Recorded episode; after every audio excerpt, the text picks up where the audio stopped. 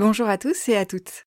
Aujourd'hui, je vous propose des astuces pour attirer les pollinisateurs.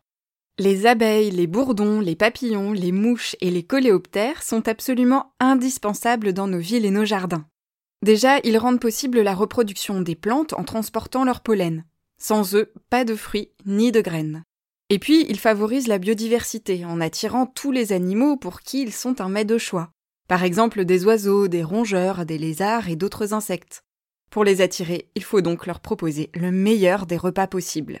Mais avant de manger, il leur faut un toit sur la tête.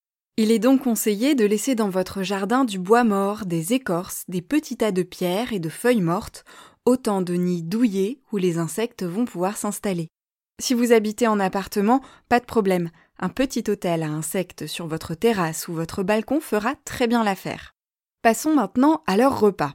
L'idée est de planter des fleurs mellifères, c'est-à-dire des fleurs qui produisent beaucoup de nectar et de pollen. La sélection doit être variée pour attirer un maximum d'espèces d'insectes car chaque pollinisateur a ses préférences.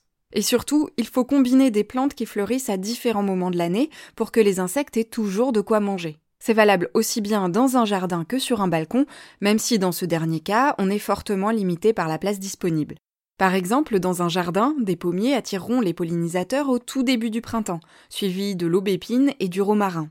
En été, c'est la lavande, les tournesols, les framboisiers ou encore les châtaigniers qui prennent le relais. Les astères, eux, nourriront les insectes à la fin de l'été, avant l'entrée en scène du lierre, de l'arbousier et des chrysanthèmes en automne, puis du chèvrefeuille et de la bruyère d'hiver en attendant la douceur du prochain printemps. Et bien sûr, n'hésitez pas à laisser pousser des orties, véritables 5 étoiles pour papillons, des coquelicots et des pissenlits dans un coin de votre jardin.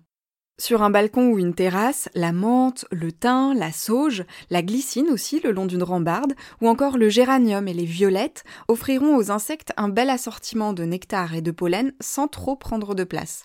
Dernier conseil de bon sens, mais il est toujours bon de le rappeler, il ne faut bien entendu pas utiliser de produits chimiques dans votre coin de verdure et éviter d'écraser les insectes.